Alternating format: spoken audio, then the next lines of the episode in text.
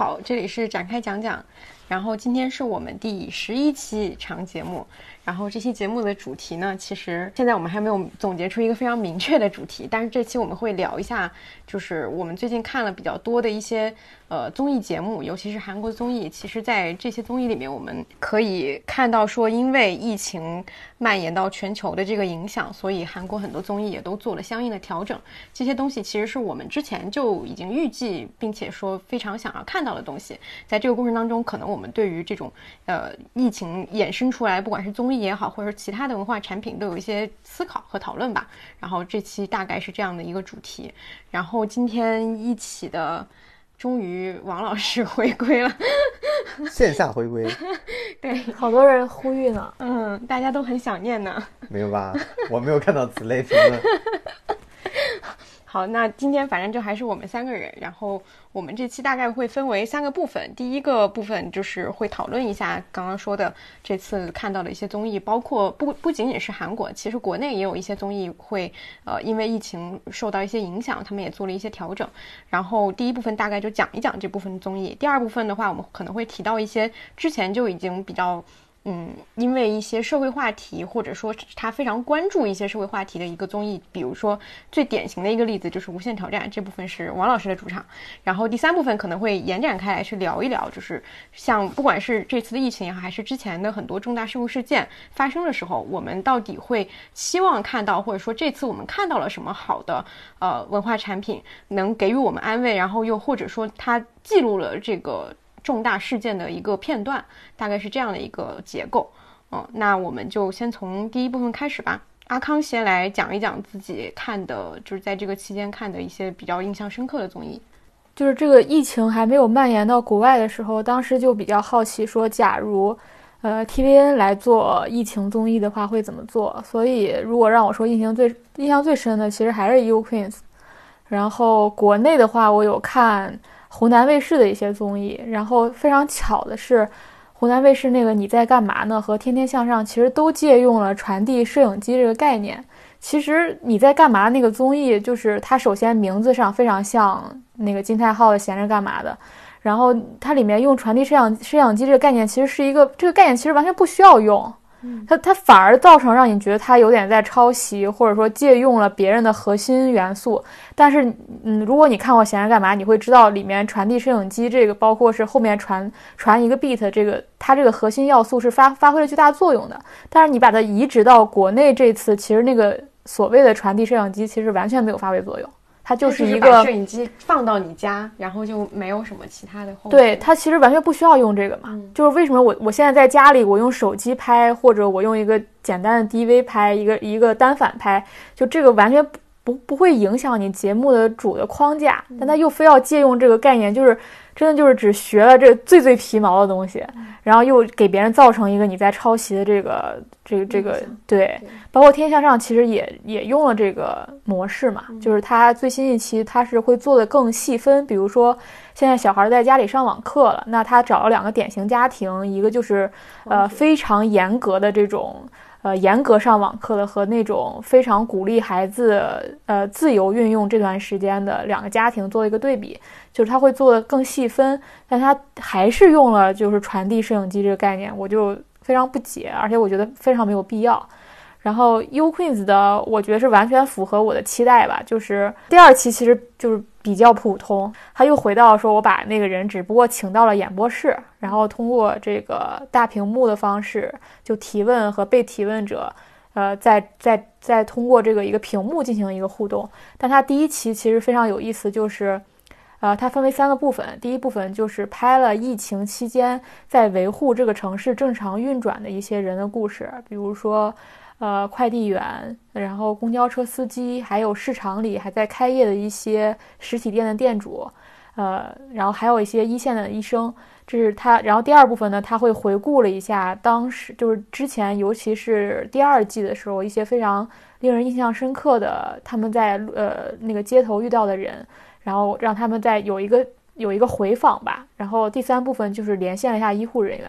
就是我觉得这个不管从结构还是他这个随机应变的能力。呃，包括它，尤其是第一部分只有十几分钟，让它触达到的这个社会的各个角落都是，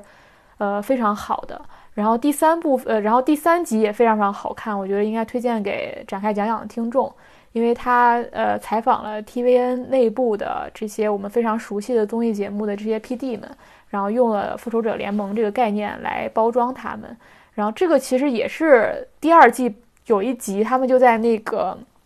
电视台周边活动的时候，其实是我觉得是从那儿得到一个灵感嘛，再加上你不太方便去街头，其实把那那我记得第二季的时候，当时还采访了罗英石嘛，所以这这次就没有罗英石，所以他还是就是我觉得是也是一个创意吧，就在自己的电视台内部去拍了。其实你想想，如果这个。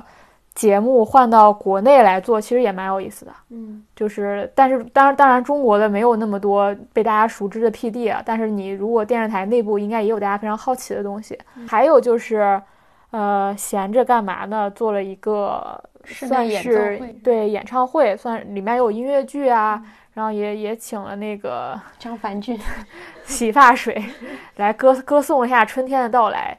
我觉得那个做的其实挺一般的，我说实话啊。虽虽然虽然是金泰浩做，但我还是觉得那个挺一般的。因为你如果对我，你如果对比一下歌手的那个《当打之年》，我觉得《当打之年》做的也蛮好，并我并没有觉得他是个韩综，我就会就会觉得那。你你觉得这两个的好和不好是从什么维度上去判的？是是整个节目的娱乐性的设计，还是什么？我觉得那个当然就闲着干嘛？他当时是想给大家说没有办法去一些公共场所，所以给你提供一个。线上直播，线上直播方式让你依然能看演出，那当打之间完全也也有这个功能啊。它就是太像一个，就是一个，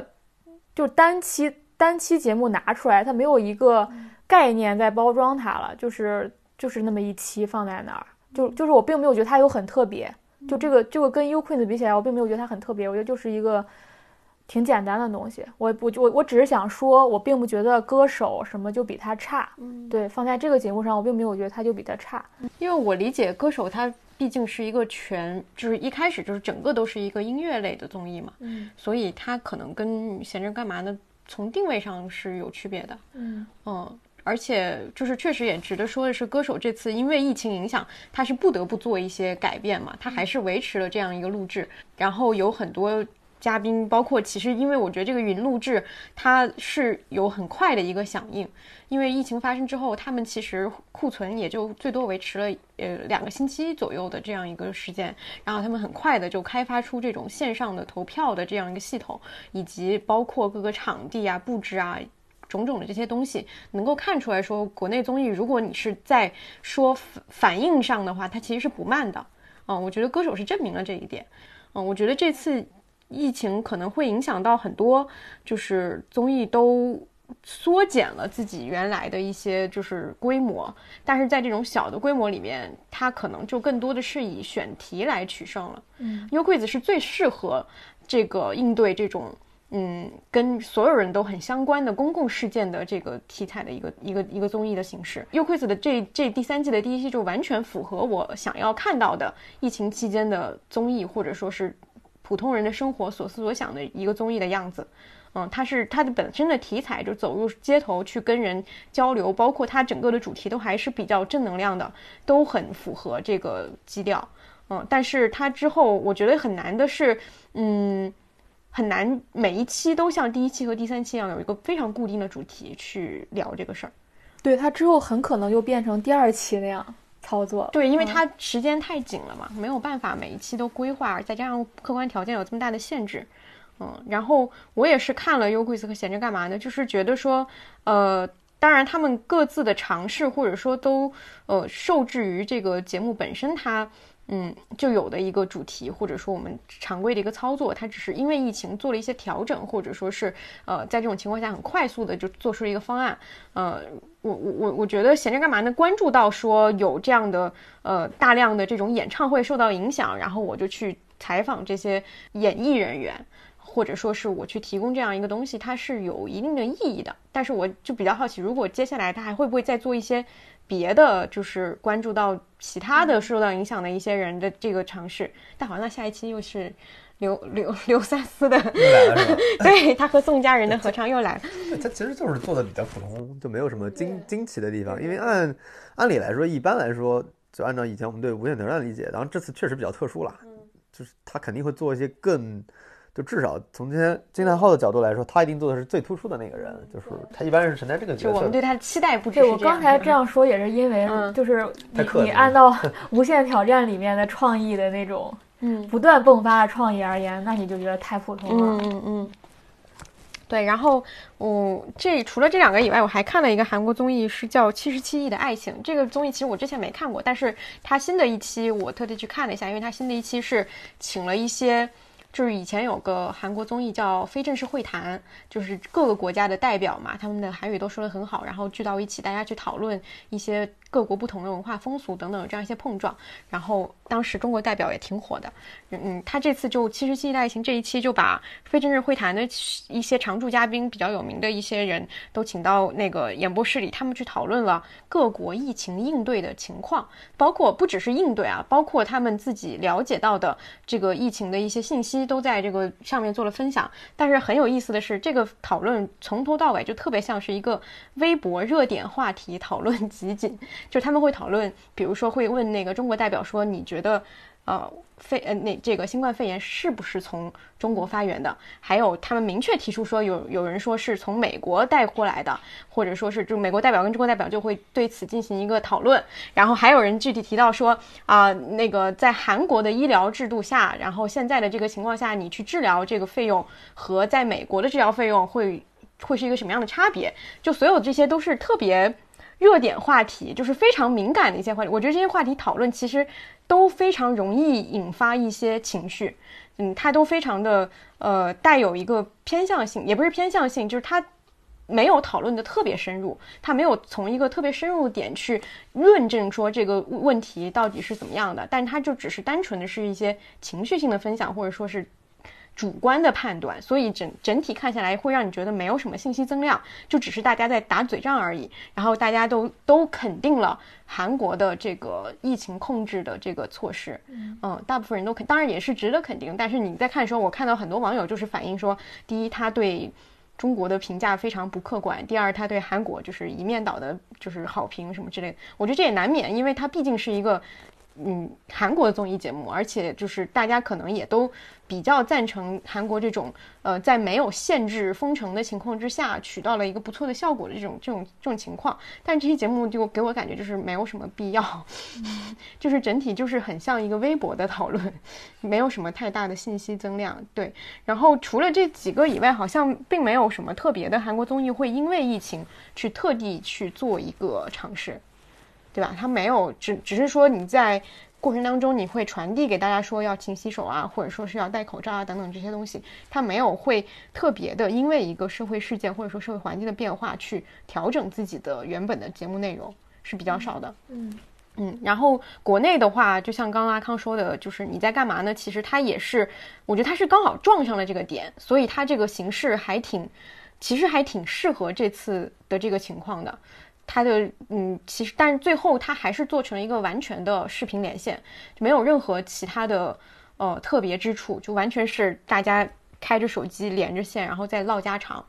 就是非常的普通的一个事情，就是你没有感觉到这个事儿和你做普通的你去拜访别人，或者说你们俩就就当面聊天有什么特别的区别？好像并没有因为这个有什么区别。对，我觉得一个最简单的改进是每一期做的稍微有主题一点，嗯，就会好很多。对现在就是一个太平铺直叙，然后每集都很相像，只是连线不同的嘉宾而已，对不同的明星而已，所以他还是没有没有走出我做一个艺人连线的这个突破。然后我记得有一个印象比较深刻的是，他有一期就应该是第五期，他跟嗯林俊杰做了一个连线，然后他们连线完了以后，还连线了武汉的一个护士，这是唯一的一个说他们真正连线到了一个前线的医务工作者。这个护士为什么连线他？是因为他在自己的防护服上写了林俊杰的歌词，他是林俊杰的歌迷，所以当天是等于说是何炅、林俊杰和这个护士三个人做了一个连线。一开始还没有告诉这个护士说他会跟林林俊杰有一个这样的视频沟通，所以他看到自己的偶像出现的时候是很惊讶的，而且他还是挺感动的，就是有受到鼓励啊什么之类的。但是这个整体的过程，你能对比 U Quiz，它第一期也有跟医护人员连线，但是就真的感觉不是特别一样。你没有在这个呃，也明显是一个感动的点上得到那种你期望的感动。我我不是特别能够分清楚为什么，但是就是感觉这样的感动好像就是有一点刻意的，就告诉你说我们现在要给他一个感动，结果他真的被感动到了。但是 U Quiz 那种就是属于说我们只是想跟你沟通一下，看看你的情况怎么样，结果大家都在说我没事儿，我很好，但是所有人都就留留在时也流泪了，然后大家都也都很感动，可能就是这样的一个区别吧。然后我还有一个比较有意思的一个综艺是，也是一个 抄袭的综艺，就是那个《亲爱的来吃饭》，就他应该是抄袭那个，就是请给一顿饭嘛。然后他新的一期有一个是，也是做了连线，因为没有办法出去拍摄嘛，是王祖蓝和贾乃亮跟武汉的一些人做了做了连线，因为他这个主题其实蛮适合做的，因为吃饭这个主题就是我跟一个呃送外卖的一个小哥，然后他在边吃，然后我在跟他聊天，就看看。武汉的人在吃什么？武汉送外卖的小哥在吃什么？或者说他们有连线那种河南去去到武汉去给医务工作者做饭的那种，就援呃就是援鄂的医医疗工作者，然后由河南的师傅去给那些河南过去的医务人员去给他们做饭。就其实这个主题是蛮好的，而且他们这个节目也是适合的。但是你最后的结果就是。首先，一个是制作很粗糙，就是它除了连线，就是完全就是视频电话，没有什么任何的其他的就是创作。然后，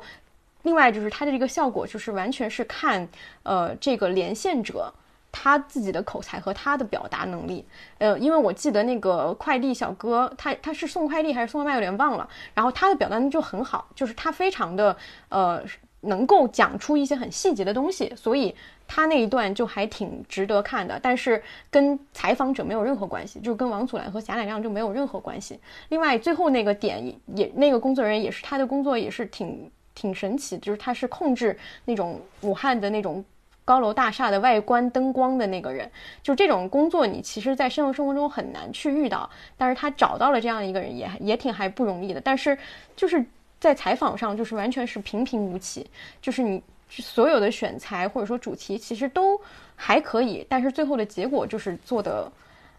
就完全没有费任何力气的感觉，就是感觉这个主创或者说整个团队就没有在嗯除了找人以外做任何的努力，嗯，所以就导致整个节目完全没有任何水花吧，可以说，嗯，反正大概就是看了一些这样的东西，就是能明显的感觉到，呃，国内有一个非常明显的感觉是国内能做这种。非常快的反应的，还是只有湖南台，基本只有湖南台。湖南台真的做什么都特别快啊！对，嗯，U Quiz 他们也在 也在准备中啊。不一定就那个嘛，也巧了吗？不是，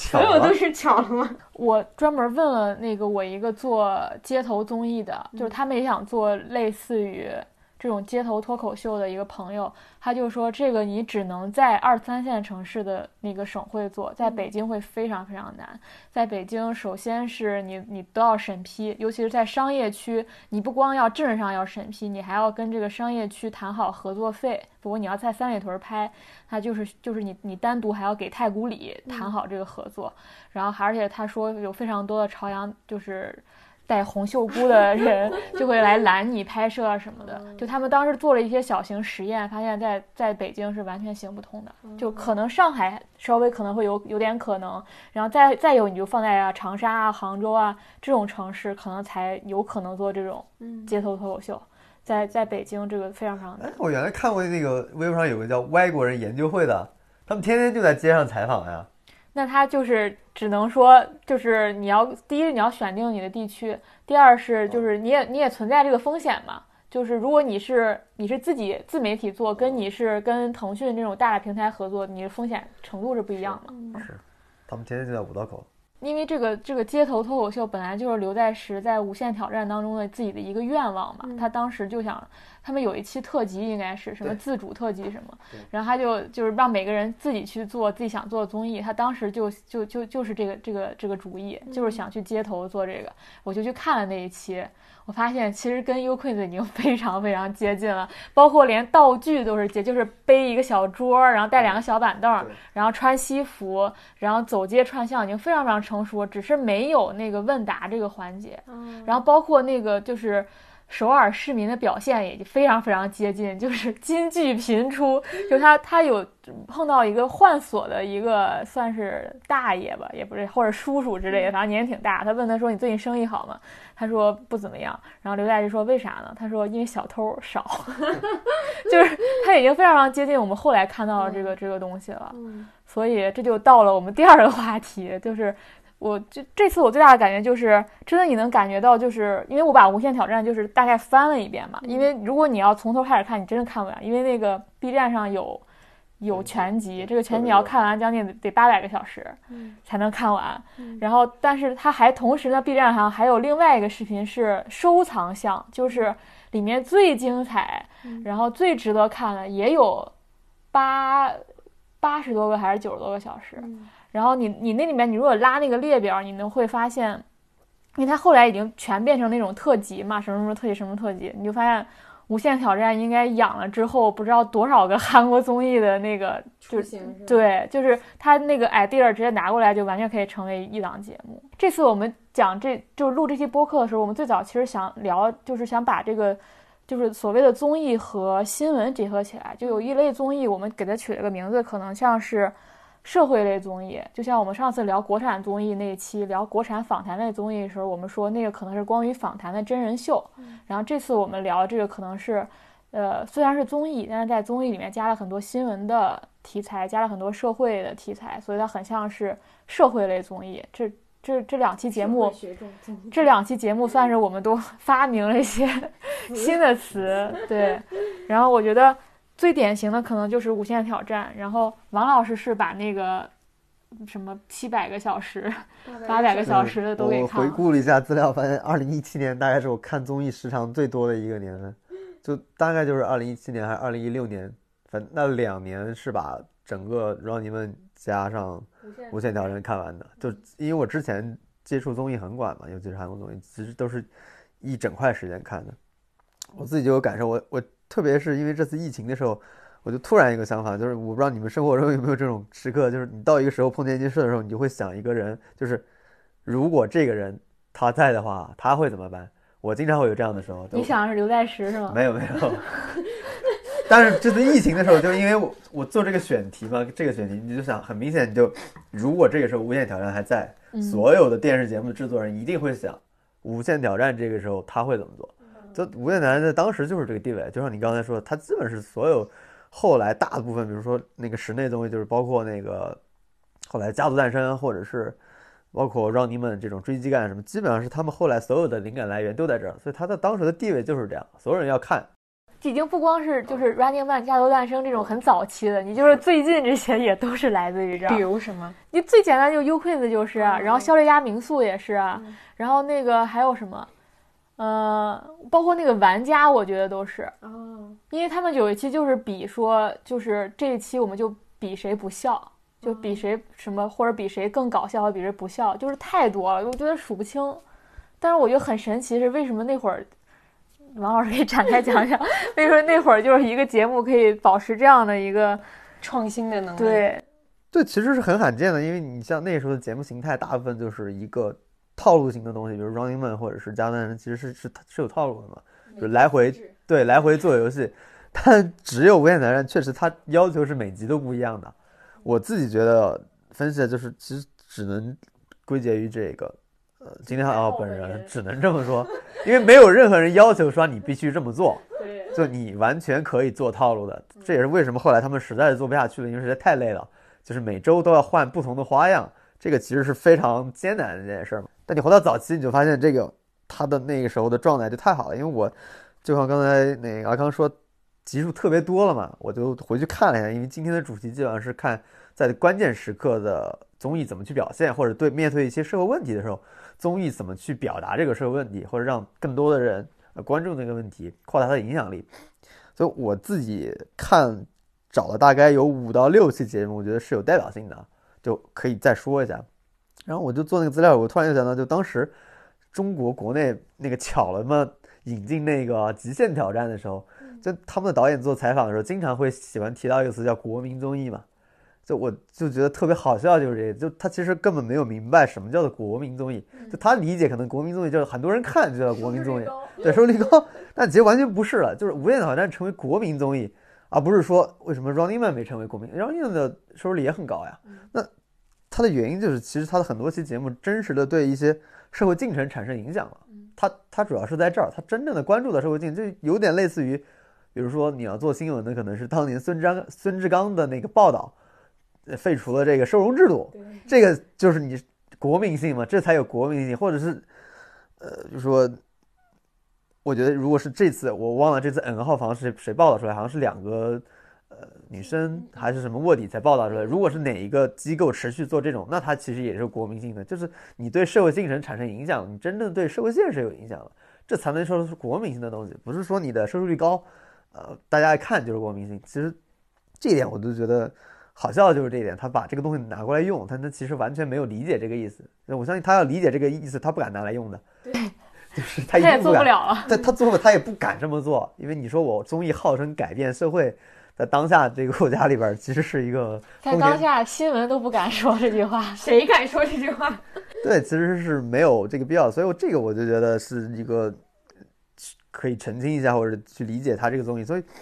那五综艺我。第一个选的其实是零九年，其实是比较早期的一个他们很经典的一个综艺嘛。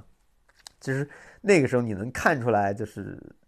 无限挑战》刚起步的时候，就金海浩一些想法。他的想法其实那个时候是《无限挑战》最基础的想法，就是挑战嘛。挑战就是什么？做你完全做不了，感觉是完全做不了的事儿，然后你也没有办法去做的事儿。这个其实我我我自己觉得他们当时的初心是比较简单的，所以他们找了一个挑战，就是叫雪橇。项目就不知道你们看过没有，就是在那个后来冬奥会上也有了，就是人体趴在一个雪橇上，然后特别高速的从上面滑下来，速度特别特别快，就这个项。当时这个项目基本上是一个韩国没有什么人关注的，在全球也没有什么关注的人，他们就找了这么个项目，就是因为觉得这个项目很挑战人的，因为他们几个嘉宾其实都是很普通很普通人，体育也很烂，他们就找了这么一个项目。就后来就是过程，我就具体不说了，就很其实很难。这是一个最早期的体育类综艺的雏形。他们后来又做了很多这种类似的挑战，但是有觉得有意思，就是就是那个节目是零九年嘛，呃，就是大家可能知道，一八年韩国平昌看了冬开了冬奥会，就等于是十年之后，当时那个冬奥会有这个雪橇的项目，就是后来那个拿奖的那几个韩国运动员做采访。然后那个主持人就问他：“你们当时为什么要选这个作为你们的这个运动项？”他说：“四个人，我记得里边有三个人说我看当时的《无限挑战》，就当时他们看的，他们都是小孩儿。然后就因为这个事儿，他们直接就去做这个项目，从事这项运动，然后导致了韩国有有奖牌的突破，才成为一个稍微有多一点人关注的一个项目。但那个时候其实你能看出来，其实是一个挺无心的运动，但是。呃，就造成了这样的后果。对，就里边其实是因为我觉得不具体展开，大家有兴趣可以继续看，就是几个分级，它是里边很多细节的感动，包括就我们现在看，真的是大家夸韩综最重要一点就是韩国人很努力嘛，韩国的嘉宾，就那个时候你真的能看出来，那简直就是折磨人。就那个运动，你从单从运动员来说，就是本身就很可怕了，就是你你从那上滑下来，然后你让普通人在几个月时间里面把那个玩转，其实是非常呃那个。挑战性的，就你后来发现，其实这个东西，这种类型的东西，有点像当年那个，呃，日本动画的做起到作用，就相当于对对对，我刚才想说，很像那足球小将，当时导致大家都去就是踢足球。我举的例子，灌篮高手，网球，就是网球，对对对。日本史上最明显、最经典的一个就是《棋魂》，《棋魂》就是下围棋的漫画，它连载之后导致日本本来每年的那个围棋人口都在减少，那一年是应该是九八年。从九八年《棋魂》开始连载，日本的那个围棋人数每年都在上升，直到下降那一年，是因为《七分》连载结束了。这其实就是很多体育类的漫画、动画的，其实承担了这个作用。这当年的无限挑战一，他就承担了这个作用。这个我觉得是很了不起的，就是你你很很难见到一个综艺节目，其实对整个小孩的这个职业选择或者他对这个东西的认识产生影响了。你可想而知这个东西打动他了嘛？就这个东西一定是有，呃，就是里边内在的更更显性的价值的。对我觉得这个是无限导演当时早期的一个很重要的魅力，就是不要惧怕挑战，然后你就找一个最难的事情你去做就行了。这是他们我觉得。呃，特别特别早期的一个很经典的例子吧，所以其实也推荐大家看一下。然后第二个我觉得有意思的就是，因为很多那个写总结的时候也也提到过了嘛，就是一个国民议会嘛，不是国民议会还在后期，也是零九年，零九年那个是有一期叫做际劳工吗啊，朴劳工，不是劳工，劳工也在后面。我们别猜了，还是直接让王老师说吧。对我按时间顺序说说的，因为那次是叫朴明秀的奇袭。就朴明秀是中里边的一个成员嘛，现在被骂得很惨，因为之前应该是对中国态度还是不好什么的。反正他一出来，现在弹幕就在喷他。但那个节目也很经典，就是他这个经典的一个东西是是什么？就是那个东套路，今天号到今天还在用，就是说成员无无意识之间说了一个想法，他立马把那个想法总记到小他小本本上。他因为之前那个闲着干嘛有期已经写说了嘛，他喜欢那个时候他就记了，那个时候就是很明显他的一个综艺综艺习惯就是。刘在石或者成员随便说一句话，他们也没当真，就随便聊。这你你如果认真去看，后来好多那个，呃，就像你刚才说的刘在石的《留在街头》这种街头采访，其实就是他们成员自己觉得挺有意思的，我能不能做一下？然后其实也没有当真说。但是金泰浩一般来说这个时候他就会把记下来。条件性那一期就是那期就是什么？因为他们中间有个成员脚扭伤了，那期做不了了看这期了，啊！你看过那期是吗？去他家了是吧？不是不是去他家不是不是，这就是他扭了，然后他们那期本来有一个有一个策划就做不了，他们就待在房间里想干什么，就那帮人就胡吹，然后聊干什么，然后那个当时情况就是韩国当时经济最不好的时候，就整个那个韩国那些小的店家基本上都都过不下去了，没有人去消费，就朴明秀说我们就去个地方去消费，去去拉拉拢客人来来进这个店里面来玩。他就随口聊了一句，然后说就是，呃，就是朴明秀奇奇袭，就是哇，我们随便找一家店，哎，那然后金浩浩就觉得很好，他们就很临时的做了一个选题，就是做这个选题，就中间有各种设计啊，比如说是找什么人来吃，然后找什么样的人拉客，比如说后来拉了一个一整个那个，呃，什么柔道队的或者什么东西，其实那期是一个，我觉得当时是一个他们比较早的意识到社会问题是可以拿来做东西的，而且是很好的一个东西，因为。很明显，他跟那个社会大家的关注度扯上关系了。因为当时的情况就是很多小店就是过不下去了。你去那个他镜头拍就是没有人去吃饭，哇，那个店家看到那个刘在石，然后看到这帮人啊，就非常兴奋。你能看到，就你能看到整个他们去了烤肉店、炸鸡店，就代表了一系列韩国小吃的萧条的那些店，他们都去了。那感觉放在今天对呀、也很他当时是纯粹因为经济不好，就是经济萧条了，就是零九年的时候，好像那段时间韩国的就业率什么也不行，然后经济萧条，也没有人消费，就那些小店就就确实跟今天很像，就是疫情期间，就是疫情、啊、因为那个经济危机的影响啊，零八零九，对对，亚洲金融危机，金融危机的时候，对，后来他你就发现这个节目组很厉害，就是我们刚才提到，其实很多国内的那个摄制组其实没有能力快速的做出一套方案嘛，你就发现当时不知道是什么原因，其实我也挺希望他们自己给自己拍一个纪录片的，就是怎么快速的做出一些决策，他们是不是当天拍的，是过了几天重新去录这期节目的时候，他们迅速把这个。一个节目就是通过一句话，然后迅速把这个节目的整个流程，然后怎么安排，已经迅速的确定了。我觉得这个是，直到现在其实闲着干的嘛，就为什么，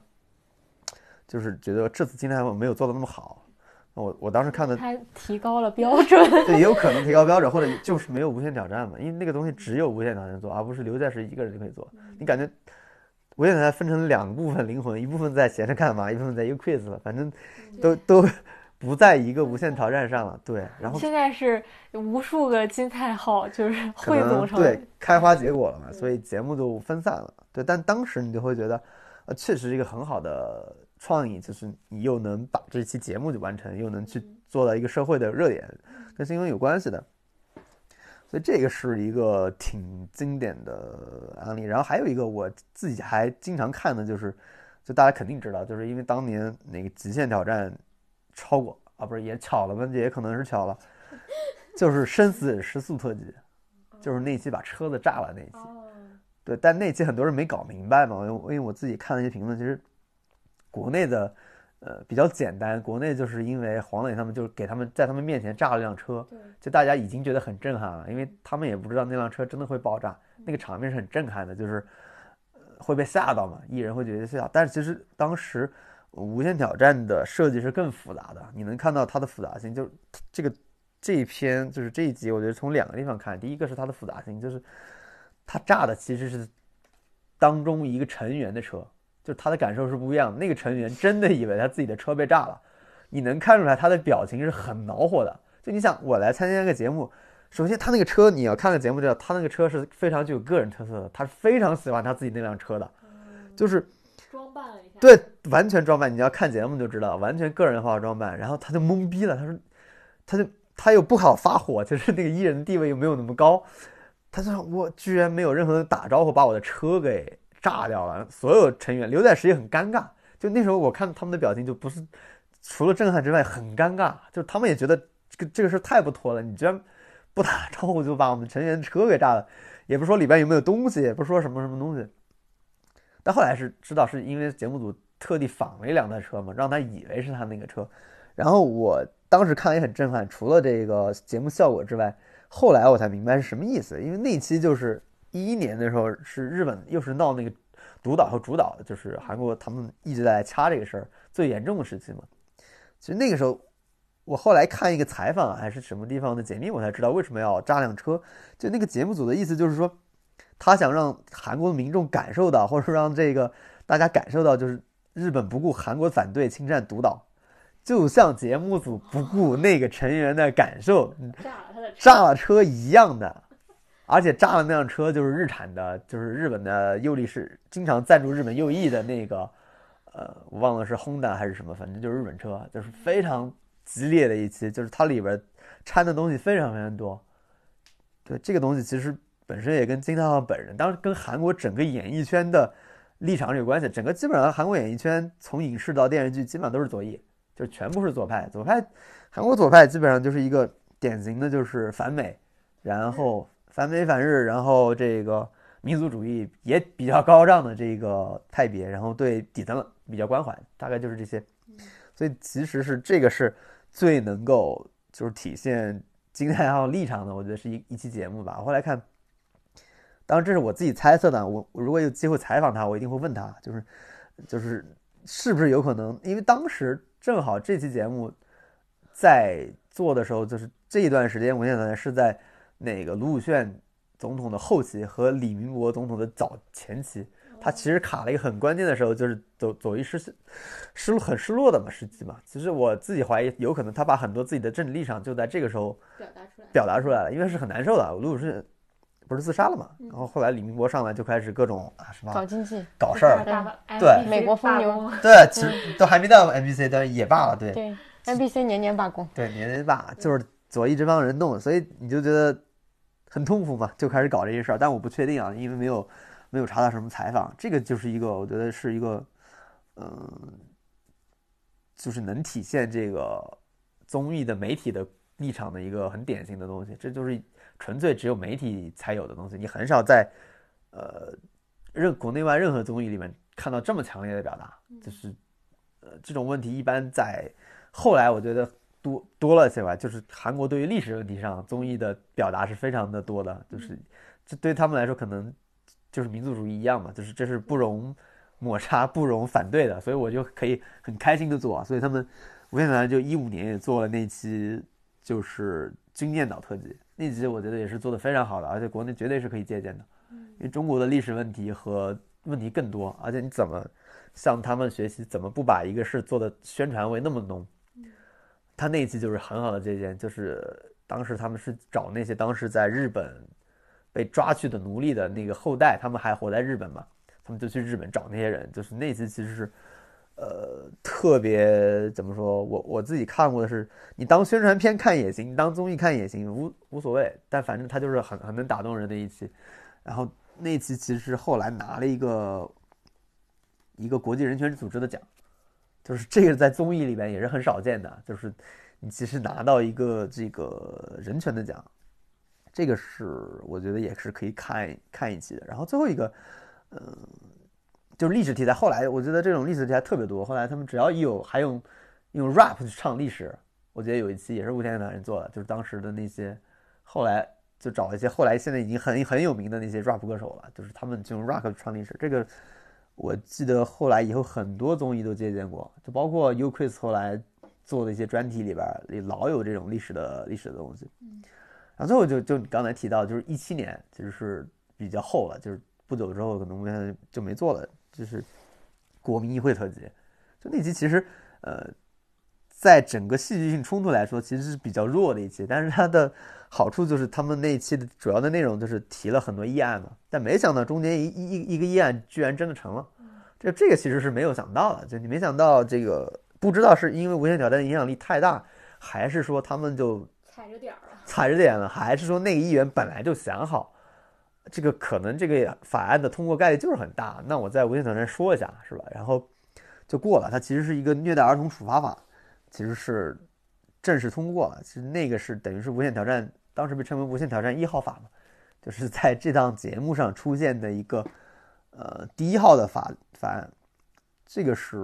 我没见过国外有综艺节目能做到这个程度的，因为我们经常喜欢说韩国的是一个，比如说通过这个熔炉或者是辩护人去改变一些法律的时候，你就发现这个里边他们综艺其实也是能做到这一点的，就是它。呃，跟影视的互动，或者说当时在整个韩国的环境里边的那种那种呃互动，我觉得它其实超越了一般意义上我们认为的综艺。就当时看这，我当时看是一七年看的时候，我就觉得很震撼的，呃，就是这一点，就是他们的这种这种对于社会的推动形成的这种能力啊，我说我没有想到，因为原来你看综艺只觉得就乐呵一下嘛，你没想到他是能承担一定的媒体的。呃，职责的这个是让人很惊讶的，就是你突然发现哦，原来不只是说媒体才能承担媒体的责任。就那时候我就突然意识到，因为那时候我正好还在做记者嘛，你就突然发现你也现在做，在做编辑了，升职了。升职就你突然发现，这个时代可能真的变了啊，就是不见得一定是媒体中心化，或者是一定是某一个专业的机机构才能承担社会责任或者履行社会责任了。它可能真的发生了某些变化。那其那它唯一的。这个点就在于你对于这个事儿的，就制作人本人对这个事儿重不重视，或者认这个在不在意。我觉得只要你对这个事儿在意，就大家人类共同的或者关注的话题，或者说整个国家共同关注的话题，你是在意的。那我觉得你在任何行业都可以去吸收到新闻行业这一点的很多东西。我觉得可能国内很多时候做的很别扭，或者是很不自然的原因是，他们可能平时并没有关注。就是如果平时就是很关注这一块儿了。就包括比如说，嗯，很多可能有的例子不恰当嘛，就是说有有些作家他会去写，像疫情这里他会写一些东西，那为什么有些作家就不能写？那他们的区别在哪？那区别是不是有有的作家平时就真的很关心这些普通人的生活，关注这些普通人的问题和关注人们对待这些问题的普通人的苦难，他是不是平时就关注多一点？那金泰浩这个人明显就是他是一个很传统的，我不知道他自己是不是认为他自己是知识分子。那我觉得他就是不说话的徐志远嘛，他就是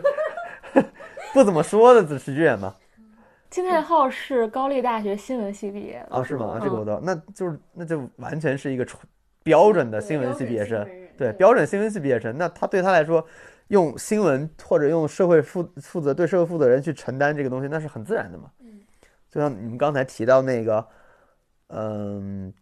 说《U Quiz》里边那个申元浩导演说的那个，当时他和那个另外一个导演被分到综艺部门之后，他们都很不高兴。都很不高兴，说只有罗英石才真的主动去做综艺罗英石是自己愿意做，自己愿意做。你能感觉出来，确实罗英石他对其他的这些事没有那么关心，但这些人其实表现出来的就是只有新闻，或者说只有真正影响到普通人的这个意识形态也好，包括关注他们的生活也好，不关注普通人的生活也好，这才是他。才是一个，呃，更高级的，能够影响他们更高级的一个东西。所以你发现金泰浩就会把这个东西作为一个他更高的标准。所以我觉得这也是为什么刘在石愿意跟他合作，或者是我也想达到这么一个高度的一个最重要的理由。对，就是因为有这么一个人，他他的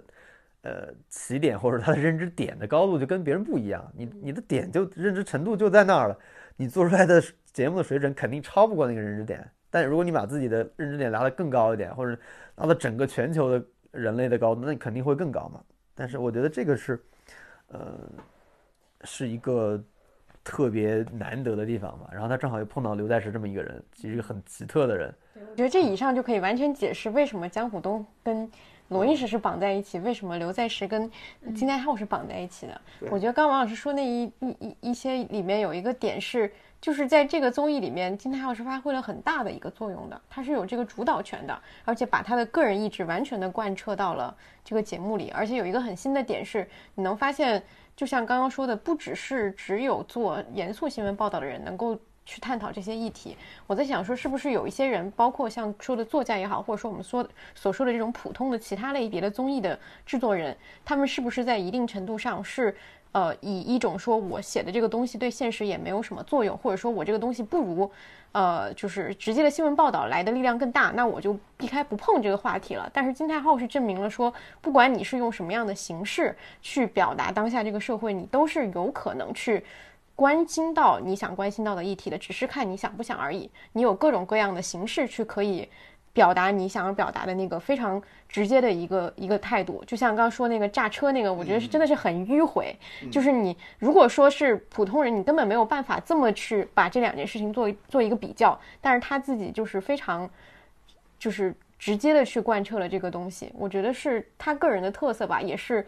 打破了一些就是我们所认为的这种严肃与非严肃的一个边界的事情。嗯嗯，我觉得，对我觉得其实就很多时候没有机会去采访，比如说像这种类型，如果金泰浩一个人，我相信他的团队一定是非常非常多的这样的人，因为只有这样的人能吸引同类。我我们好像之前也是有 quiz 吧，好像之前说有一些实习生说你想去哪个综艺去上班还是什么，我忘了是哪个节目里边说的，很多人基本上说的只有一个节目就是《无限挑战》。就做综艺的人最高目标那时候就是《无限挑战》，没有别的节目，就可能这两年才会有改变嘛。就那个时候的最高标准就是，所以他这个东西是在整个我不知道是在韩国的报道局里边，或者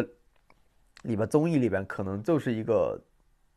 认知层面上最高程度的一个东西了。就可能也承载了一些综艺人的最高的理想，因为可能原来综艺就会不会被。拉的那么高，或者不会被大家觉得你是很重要的一个东西，就是一个简单的娱乐产品嘛，就是嘻嘻哈哈笑一下，就是搞笑人去搞笑一下，其实，呃，并不被人看得起嘛。但你发现这个东西，呃，有一个人居然能把这个东西拉到一个这么高的位置，让真正的所有用他的影响力去做一些正确的事儿，我觉得这个是了不起的。就是很多时候我们有影响力的，但是。其实你你你浪费那个影响力，或者不能说浪费吧，至少你你赚到钱或者收入率，但你其实没有用那个影响力做一些我们觉得更有价值的事儿。但这个价值是大家一定能想象到的。那为什么那么些实习生愿意去无限挑战？就是大家是能感受到这个东西的价值的。我觉得这个东西是，呃，我给我当时的最大的震撼就是就是在这个地方，就是啊，原来事物的可能性是很多样的，不是说只有在一个职业中。才能去实现这个你你追求的价值。可能我们大家学新闻，或者有很多人的新闻原教旨主义追求，说我就一定要在一个特别好的媒体里边做特别严肃的报道。那你其实没有想想，你做严肃报道原因是什么？你是就想作为这个职业，你觉得是有意思，还是说你就想改变点？对，就这个是我觉得是有区别。有的人可能就想成为非虚构写作者，就成为非虚构写作者这个职业本身是他追求的。这个就是另外一种追求，就是那他就必须成为一个非虚的。但如果是你的想法，就是我就是想为社会负责任，我想改变点社会，做出更有关怀更多的人，然后让大家重视社会问题，那你其实职业选择就非常非常多了。你不一定非要当记者嘛，你当一个 vlog 作者，你当一个做综艺的，你去做图书出版商，你都完全可以实现这个东西。你是有各种各样的角度去实现这个东西。所以这个当时给我的启发其实是非常大的。然后。现在已经二零二零年嘛，你去看这个时候，你就已经发现这个，呃，因为现在媒体基本上也是示威的阶段嘛，你就发现这种趋向或者这种趋势越来越多了。当然也可能跟更多的媒体人去到了不同的单位有关系。你的发现，在不同的环境里边，在不同的呃岗位上，有越来越多的这种类似的小苗头出来了。当然，目前的环境不是那么好，但你能发现这种，呃。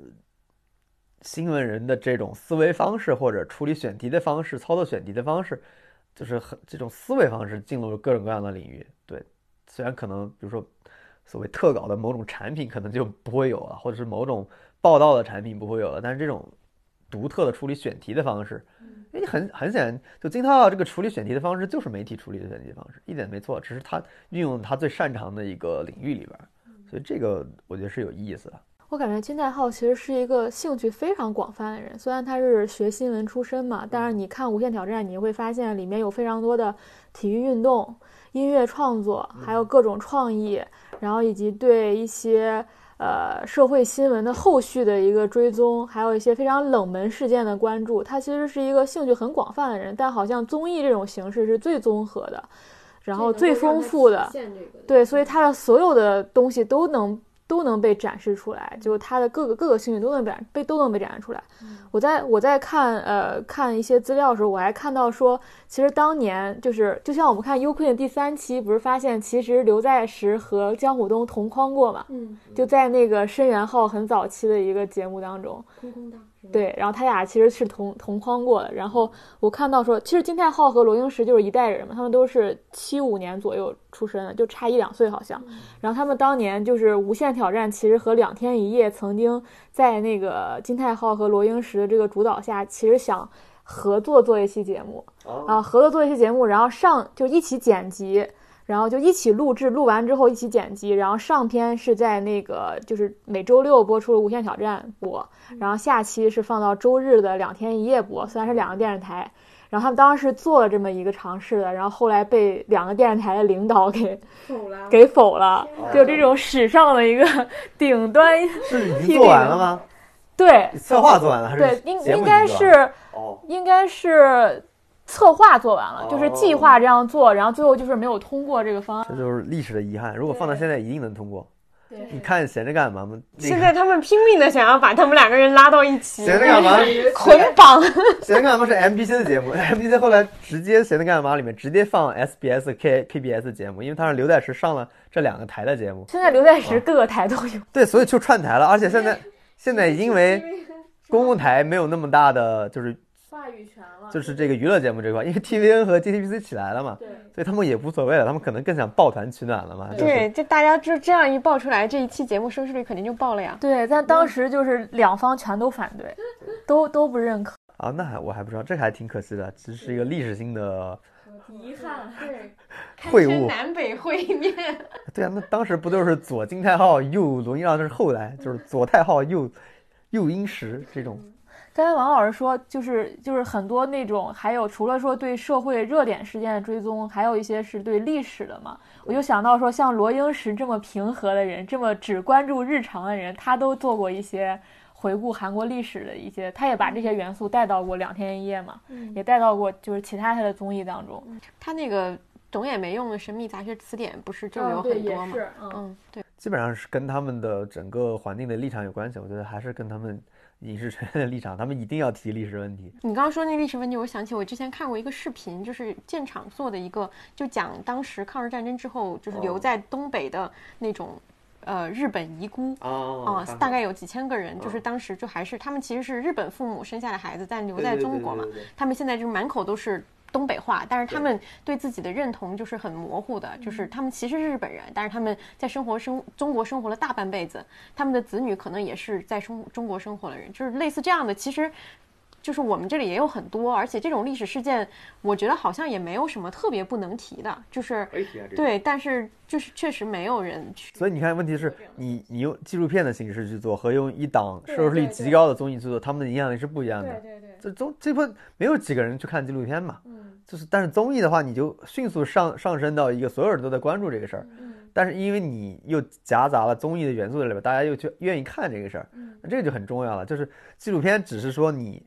拍出来了，但你并没有达到你的广泛的受众嘛。对你并没有达到，你只是拍出来了。你说这个其实就是赵琦当时我采访他，他说一句话，说他又拍纪录片又拍综艺嘛。他说他追求的是那个就是一个乘法，就是收视率和你的价值，你普你你你这个才是你的影响指数嘛，你影响多少人和你本身能你的影响力。两个成，你要的是那个成绩嘛？其实刚才洞姐在说的时候，我就想到，其实《奇遇人生》有几期节目有这个倾向，就比如周迅那期，他就是关注的是老年的问题嘛，关注的是那个艾艾滋海默症，然后呃，还有一期特别好，我觉得那期那期特别好，大鹏那期特别好，就是他关注的是他是一个留守儿童组织组成了一个足球队，这完全就是一个特稿题嘛是。他当时就去拍了，就是他还是我觉得他有点把那个纪录片的视角拉到这个综艺里，这个算是我们我们当时讨论还是问哦。中国有没有这样的东西嘛。我我现在突然想到，其实赵琦的节目是有一点哇，这两期节目又合起来，又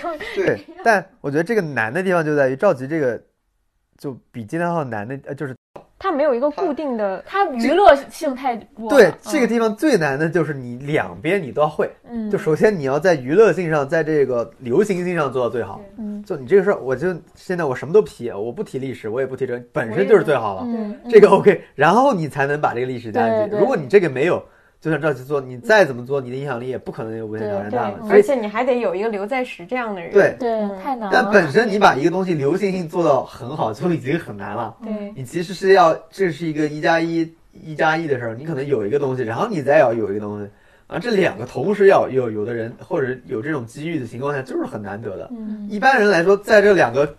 一个侧面能做好就不错了。就像综艺，你国内综艺，比如湖南做的特别好，已经很好了，然后拍纪录片，你拍到最顶尖，已经是非常好了。或者说，比如说一个写，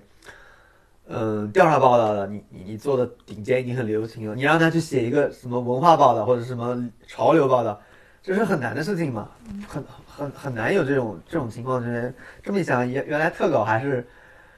挺兼具这两个的，又有流行度，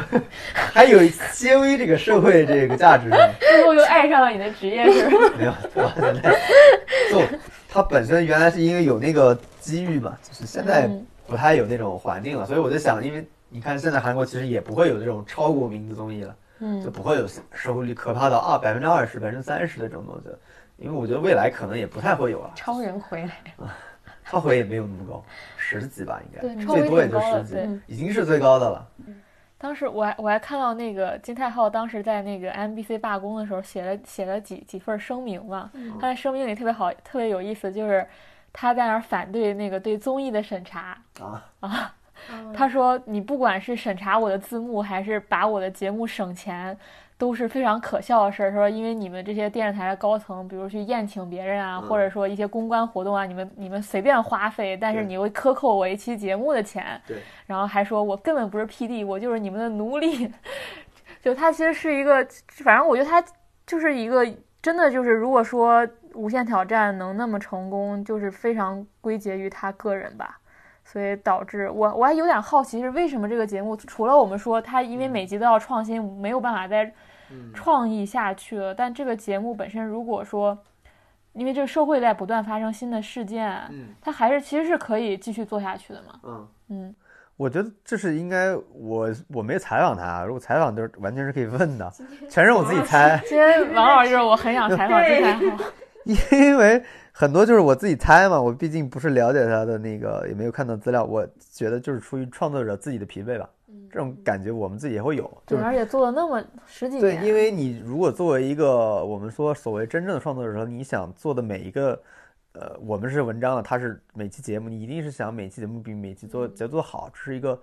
对正常的不功利的创作来说，一定是这样子。那如果作为金泰耀本人来说，他如果觉得自己的节目没有创新，或者一期节目做的不如一期节目，那这个事儿其实是很痛苦的。那确实当时的，呃，无限挑战收视率不至于让他直接就不做这个节目了，因为他想做当时好像完全可以做。是结在一个还比较好的一个时段，比较好，真的，只要他愿意做 MBC，一定是让他做的，肯定是让他做，因为直到现在，你那些 Running Man 的收视率还不如当时的无限挑战，他都能继续做，他完全可以继续做的。只是我自己觉得，他作为创作者本身来说，他自己的欲望不是那么高了。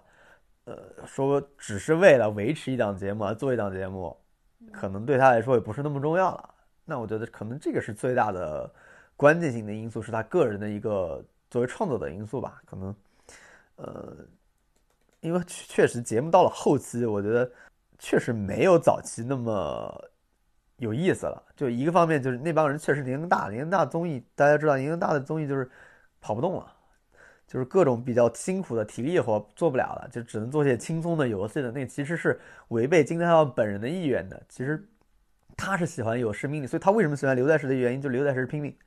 后来那你能看到他对中间有几个成员是非常非常不满的，因为那些成员经常偷懒，就是所谓综艺人偷懒，就是不接话或者不做反应，或者是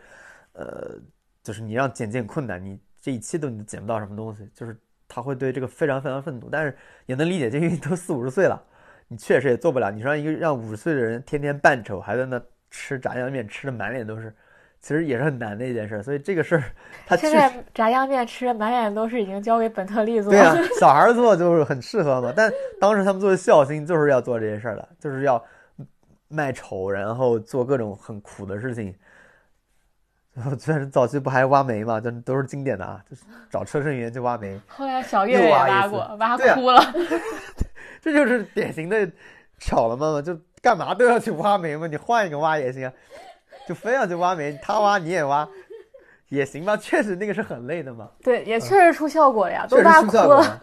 嗯，那个那集我确实也看了，挺有意思。那个是央视的那个节目，对，央视当时做了《了不起的挑战》嘛，对对对那里面他其实用的是极限打工那个特辑的一些部分放，就单独拿出来，做了。那那也是嗯很经典的几期吧。什么高空擦玻璃什么完了一比一复制。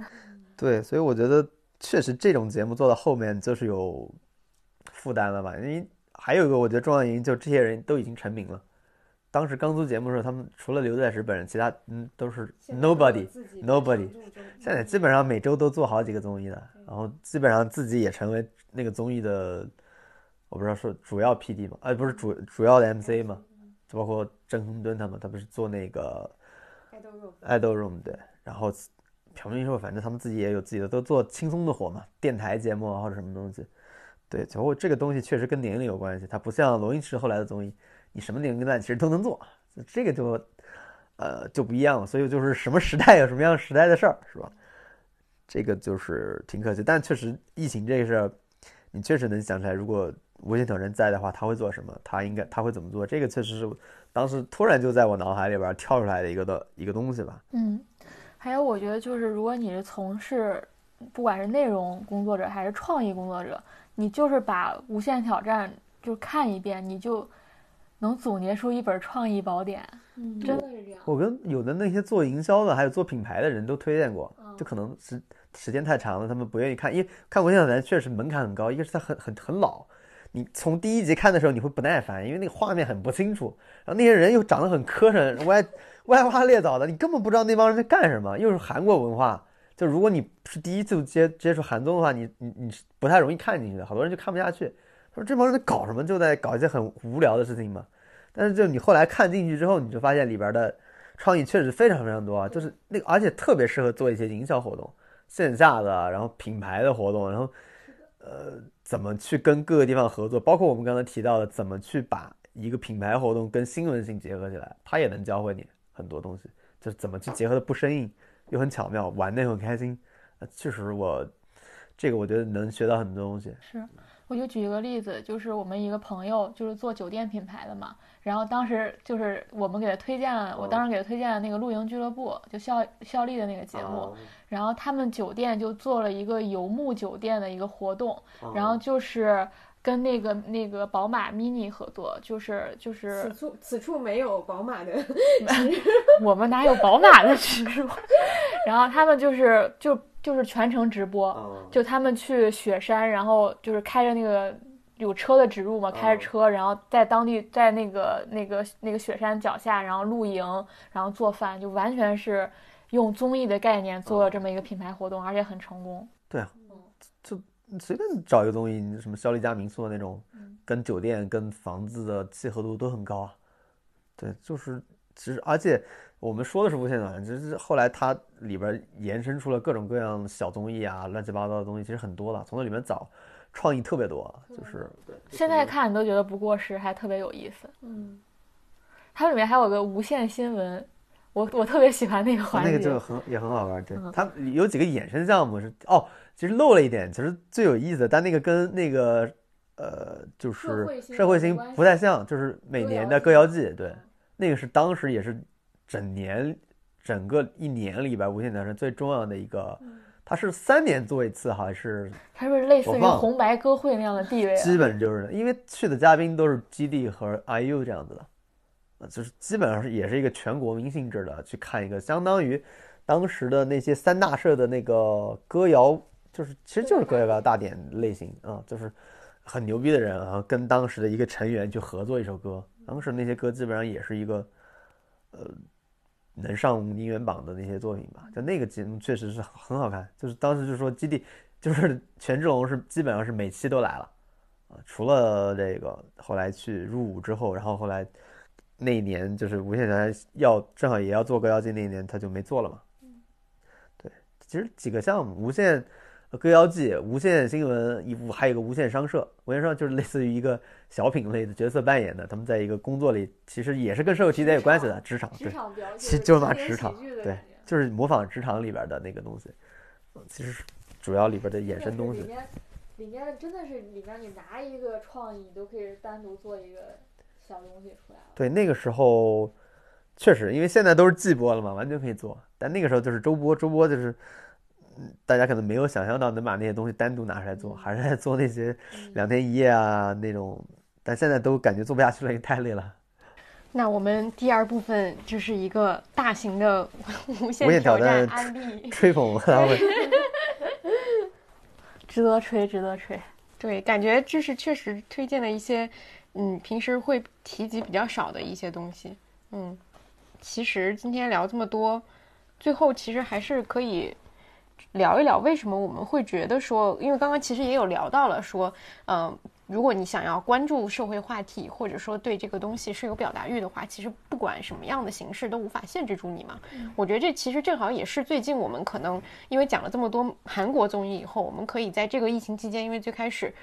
国内的这个环境我们是比较清楚的。那我们呃，除了我们局限于说综艺这一种表达形式之外，我们其实也看了不少跟呃疫情相关的一些东西，就是可以聊一下，就是说除了综艺这种形式，还有什么样的形式是我们觉得也比较适合用来表达呃当下的一些问题，或者说记录这个时代的一些情绪的东西。嗯你如果你现在让我回想整个疫情期间，我嗯、印象特别深刻的内容，我现在说了很多都是偏就是比如你在微博上刷到了一个，或者你在什么网站上看到了一个，反而。当然了，一定会有很多媒体提供了非常专业、严肃的报道，让我们在这次疫情期间重新重新重视了传统传统媒体、严肃媒体的力量，但是有很多非常动人的东西。我现在想到，比如说那个武汉市民，呃，蜘蛛猴面包拍的一系列 vlog，是我最早开始就对武汉这个城市当时是怎样的景观，就首先有印象的全都是来自于他的 vlog。还有有有一期他就去送药嘛，然后拍到了一些。很惨动，而且他并不是把那个做成主线，他只是送药的途中，就像一个公路片一样，你会遇到各种人，其中你只是遇到了其中有一个非常真实的案例，就是你通过他的视角，然后你你知道了疫情期间武汉这座城市正正在经历的什么，这个不是通过文字，也不是通过，就是一个活生生的影像，然后和里面非常非常真实的人感受到的。再比如我印象特别深的还有。就拉手风琴的爷爷嗯。啊，然后那个包括那段时间，呃，那个新裤子的那个啊，彭磊彭磊一直在雪地唱歌对，我我现在想到的都是就这些东西，嗯。再包括就最近最近那个意大利的小提琴手在他们那个环形的社区里拉那个琴，嗯。对你你你你现在脑子里想到的很多都是这种偏碎片化或者个人化。再比如 YouTube 上那个呃意大利教皇他那个呃他的直播嘛，嗯原来那个广场是特别特别多人的，嗯就是就是特别特别壮观的一个画面，但是现在就是。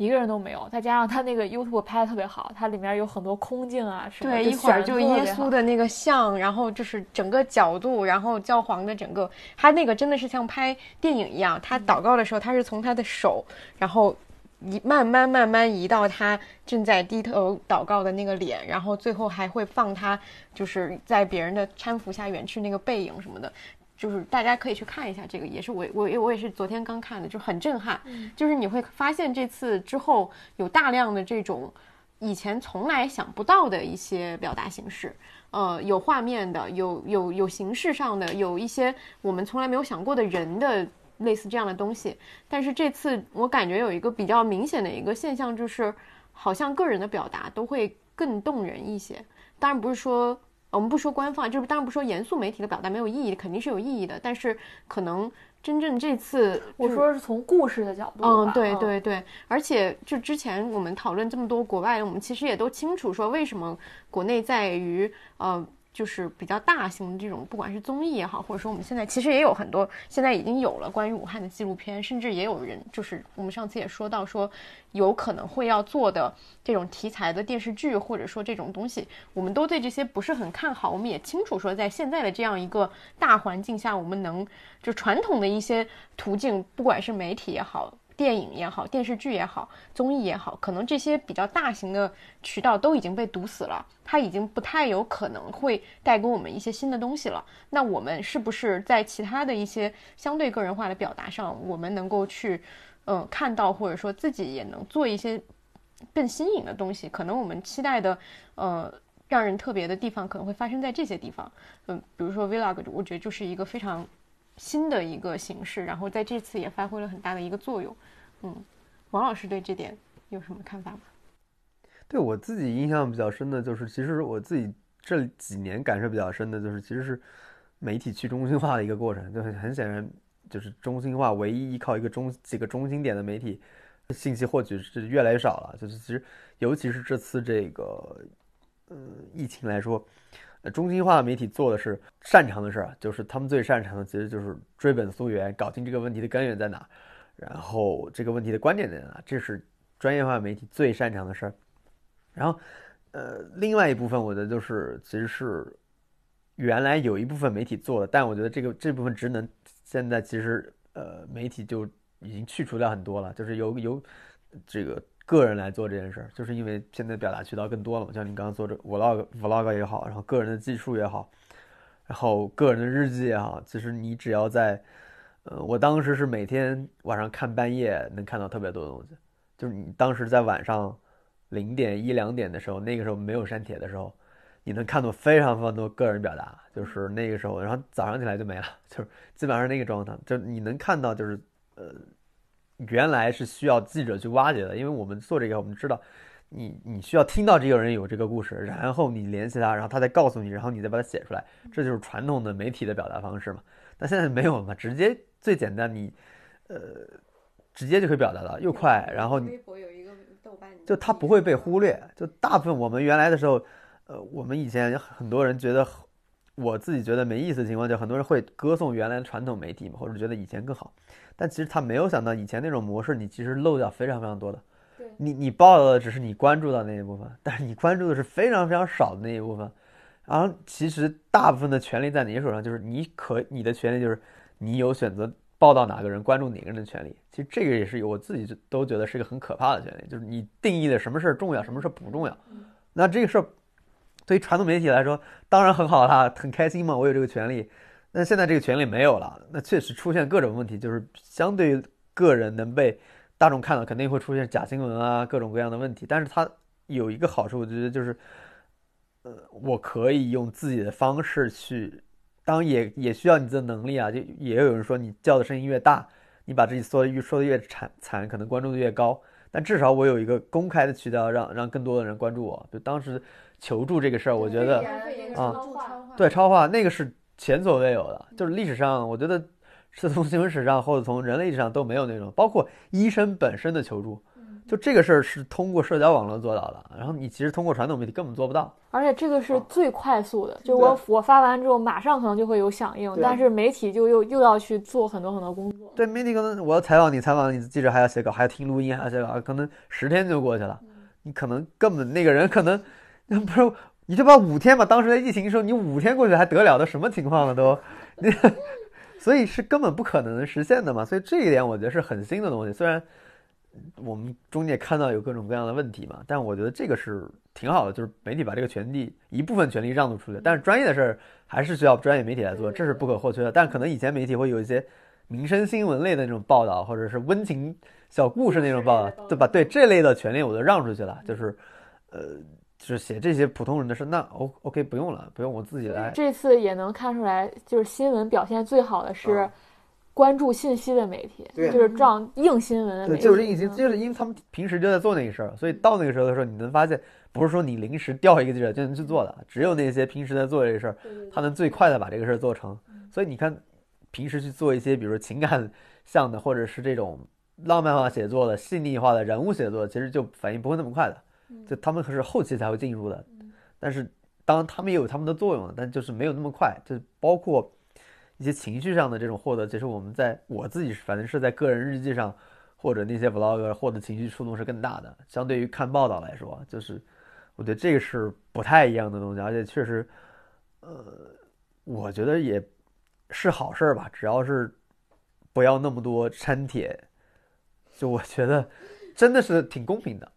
你确实，如果你的声音不够大，那怎么说呢？那你需要掌握一些声音更大的技巧。让更多的人听到你的声音，那其实还是相对于以前来说更不公平的。相对以前来说，你让记者去做选择，那我们做过记者都知道，记者做选题几个 选题来源嘛，一个是这个事特别大，不得不关注；一个是这个事是有人告诉你，身边的人告诉你的；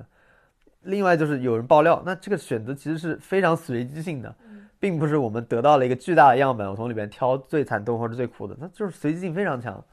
所以你去看以前的新闻史，你其实我相信绝对漏掉了特别多的事情。那我觉得这次可能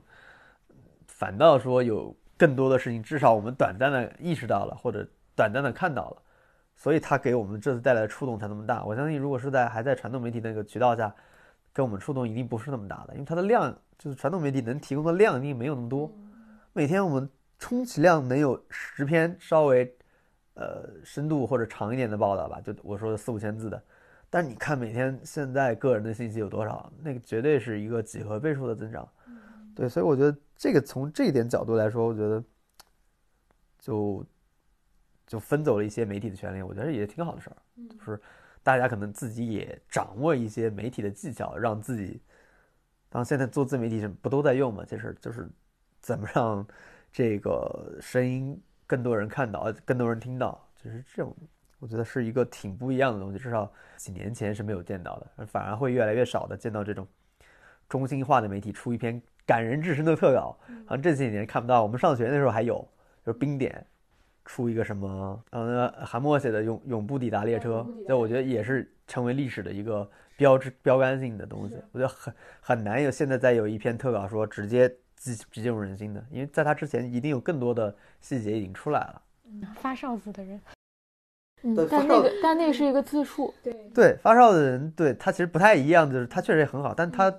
他他更多的不是这篇报道本身的东西，对，他是因为删帖而形成了一个，可能确实像刚说的说，如果说国外是用一些正常渠道做出一些呃很很很很特别，或者说是对这个事件很特别的一次一个反馈的话，国内可能是反而是嗯用了这种。网络的影响，或者说这种新的一些技术给我们带来的影响，让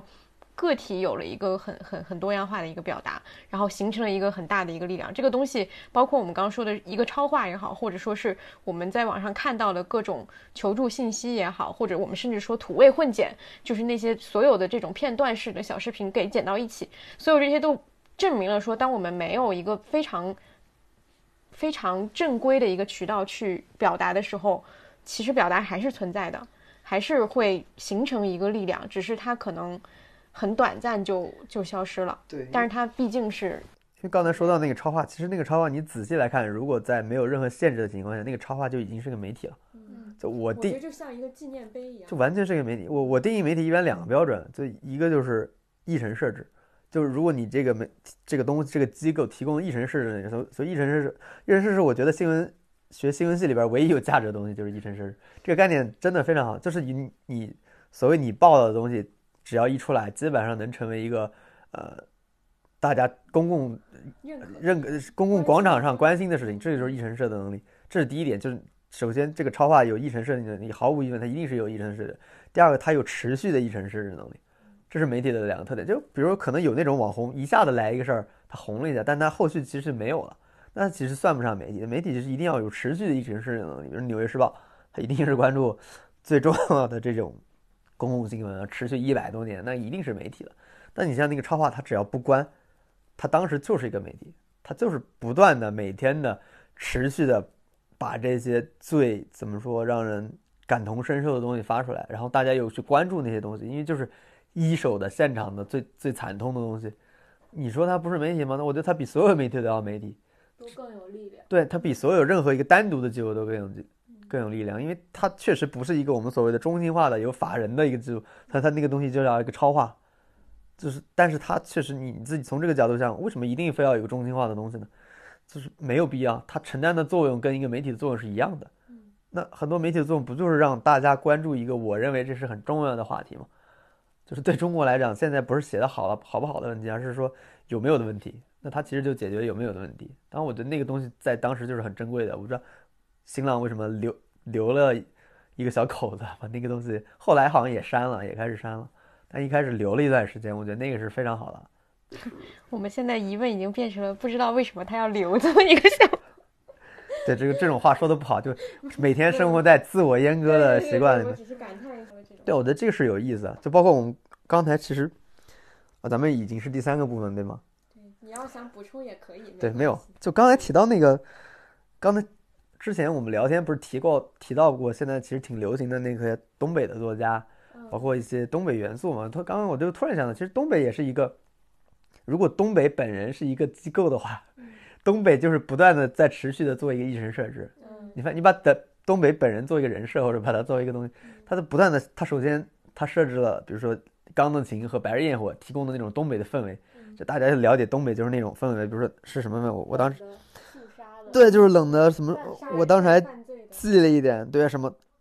就是大雪纷飞的夜啊，什么大工厂啊，下岗职工啊，就是什么，是那个时时间重工业之后的一个，对，你发现前期就是有了这些东西，他在不断的设置这个议程，然后中间又比如又有这种，比如说双雪涛，然后班宇他们写的这种文学，然后后来有老四。去强化那种东北意识，什么澡堂的文化、金链子的文化，然后东北的家长里短，它其实是一个不断的在强化这个议程的过程中。就后来，因为我之所以说这个，其实你就发现，就大家对这个，就是我们之前提到的，大家对媒体的元素的运用，对于新闻元素的运用，其实大家已经就是很可以自然而然拿来用了。比如说，因为原来，比如说大家对文学的要求可能是，作为文学你要。发现一个大家没有关注到的问题，你要拿出来，大家觉得我操这个问题我们没有关注过，然后你这个问题很重要，但是其他的这个内容体现不了，新闻报道非就不行，然后其他电影也不行，这个是文学的领域，我文学能达到，这是一个文学，但你发现现在文学不是了，现在文学其实它也变成了这其中的一部分，其中的一部分，它自己很很很明显的借用了东北的这些东西，以前难道说真的就是说写东北这就写的更好吗？是因为大家对东北那个意象真的是已经有了，就像 我们看一个东西里边，你前面桥段已经很熟悉，你自然而然就可以很快的进入到那个氛围里边，你一定觉得很很有意思嘛。就是它其实是一个很显性的文化了，所以它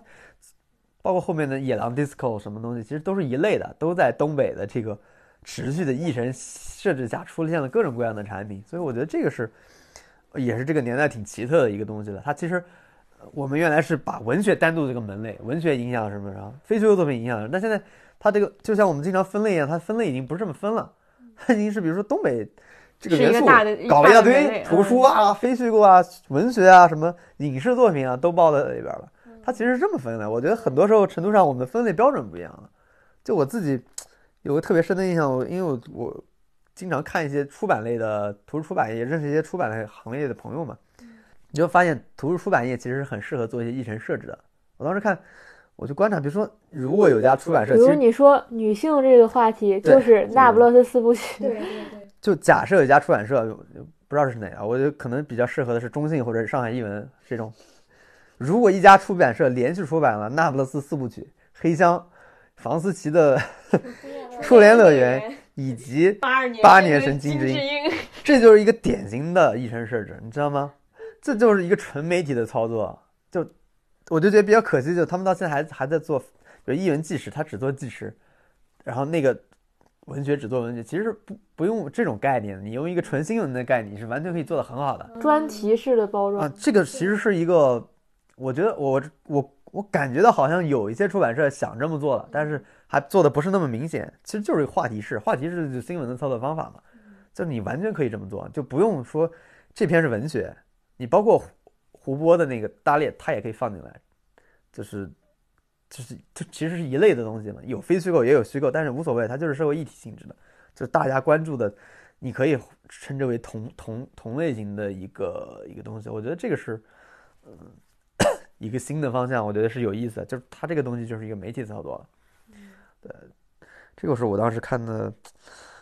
我觉得是一个觉得为我们之前有说过，说韩国其实在各种类别之间它就是打通的一个状态。我觉得刚说到东北，其实它也也算是有点打通的状态。我觉得就就明显就感觉是有一个人设了，就是你对这个人设接触接触了之后，它下面所有的这种所谓的类别之分，都是在为这个人设服务的。虽然人设现在是一个负面的词汇，但其实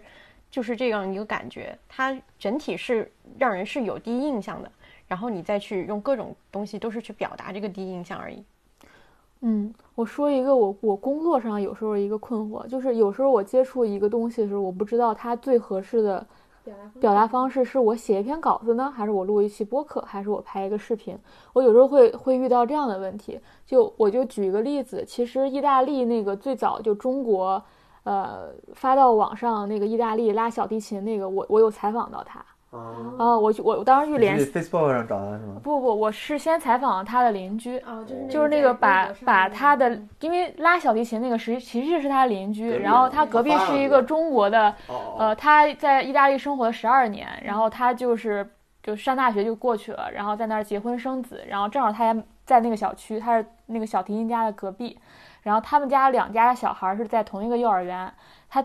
原来知道这个人在学校什么演出上有见过他，就是就是家长表演，但他不知道他是一个这么著名的，在当地算是最好的那种交响乐团的一个小提琴手。然后当时我就去采访了这个把视频发上去的这个这个这个女孩吧。然后我发现，其实我并不是说就是首先可能因为我没有办法跟他面对面的聊，就是我有一个什么感觉呢？就是这个故事最精彩的部分就是那个视频。这故事最精彩的部分就是那个视频，就是你后面你再去，呃，不管写他的故事还是个小提琴的故事，就是你你你，当然如果你非常深度的去做这件事，我觉得还是有意义的。但是，呃，在我粗浅的接触当中，我会觉得我没办法超越那个视频本身的力量，就那个视频给人带来的感受，我觉得我的我的我在挖我目前挖掘到的故事都超越不了那个视频。带给带给大家的那种震撼，震撼，因为它就是一个音乐的，然后再加上那个环境，对，整个的这个它那个小区非常特别，因为它正好是个环形，那个在米兰都是非常非常少见，只有它那个小区是一个环形的，就像一个音乐厅那样的一个结构，然后中间是个花园，就是就是。包括我做其他的选题，有时候也会遇到这个问题。有时候我跟跟一个采访对象聊着聊着，我脑子里都突然会爆出一个想法，说这个人他更适合录播课，嗯，因为他的表达方式更适合录播课。可能我把它变成文字就没有那么有意思。再比如我当时看十三幺，就是有一期，就是许志远有一部分就是那种要不采访名人，要不采访明星，不是要采访学者，要采访明星。他有一期是。采访了就是电台时代的几个主播，因为那期非常非常好，因为那期它不像许知远的两个传统的框架，它其实那个更接近一篇非虚构。但是你再反思一下，自己能做一篇比那期节目更好的吗？好像也不能了。就那那期节目本身，视频节目它已经达到了，因为你你你你你在写稿子，你又要去还原，比如说那个人那一刻他脸上的。他的状态，他的表情，你跟他两个人走在一个什么街上，他完全因为他听了那么多悲伤的故事，他变成了一个沉默寡言的人等等，你就要去又回到那个场景当中。就是我我现在经常遇到的困惑，就是因为现在很多媒体也在不断的增加自己的内容形式，有时候你你就反而要去判断说，这个东西它最适合的呈现方式是什么？嗯，就是已经不一定是文字最适合了，有时候可能是音频，有时候可能是视频。有时候你是先看到一个视频，想去它挖掘它背后的故事，比比如说那个我我们最早说那个武汉市民那个 vlog，很多很多人也去采访了他，嗯，但是有哪哪一个出来的这个文字的东西能超过他的 vlog 吗？嗯，他那个他他本人最重要的东西就是他那个 vlog，就是他那个创作本身已经是他本人的故事是超越不了那个 vlog 本身的，嗯，所以我我我我现在经常会遇到。就是这样的问题，就它已经不是光说一个个去中心化的问题了，就是你你媒体可能也也在面临这样的，就就是这个职业本身的存在的合法性其实是受到挑战的。就如果你能以一个很便捷的途径接触到一手信息，为什么大家要看二手的呢？就我拉小提琴已经是纯一手信息了，就是现场看的。我为什么还要通过一个中间人，然后再通过文字的转换？